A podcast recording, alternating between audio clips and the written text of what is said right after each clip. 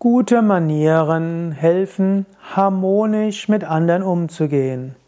Gute Manieren zu haben, hilft, respektvoll mit anderen umzugehen.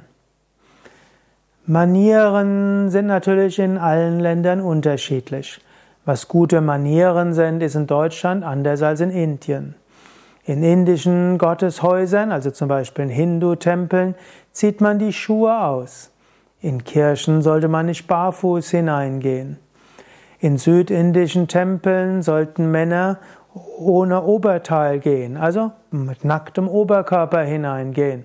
In eine christliche Kirche sollte man das nicht tun.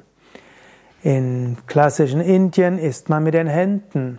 Mit einer Gabel und Messer zu essen gilt als unhöflich. Metall in den Mund zu nehmen, undenkbar früher. Und dann noch dazu den Speichel, den man hatte, am Löffel, gibt man wieder ins Essen. Das sind schlechte Manieren. Wenn du in einem westlichen Restaurant bist und dann mit den Händen isst, ja, da erregst du vielleicht Aufsehen.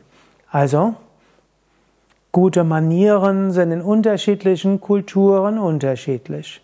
Aber es hilft, wenn du dir bewusst machst, gute Manieren sollen helfen, dass menschliches Zusammenleben leichter und angenehmer ist. Und so, wann immer du in einen neuen Kontext kommst, ist es wichtig zu lernen, was sind die guten Manieren hier. Wenn du zum Beispiel bei Yoga Vidya Sevaka werden würdest, Gemeinschaftsmitglied und kommst dann mit Anzug und Krawatte, das wäre irgendwie komisch. Und angenommen, du würdest in, die, dein in eine Bank eine neue Stelle antreten und du würdest dort in der Yoga-Hose und in einem indischen Hemd, vielleicht noch mit Japa-Maler erscheinen, wäre auch schräg.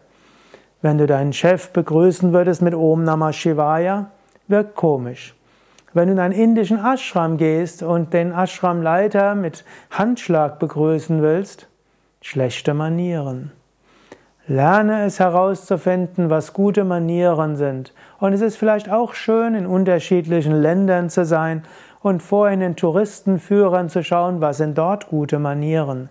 Das zeigt ja auch die Relativität der guten Manieren. Aber es hilft auch, flexibel zu sein. Letztlich geht es darum, respektvoll mit anderen Menschen umzugehen.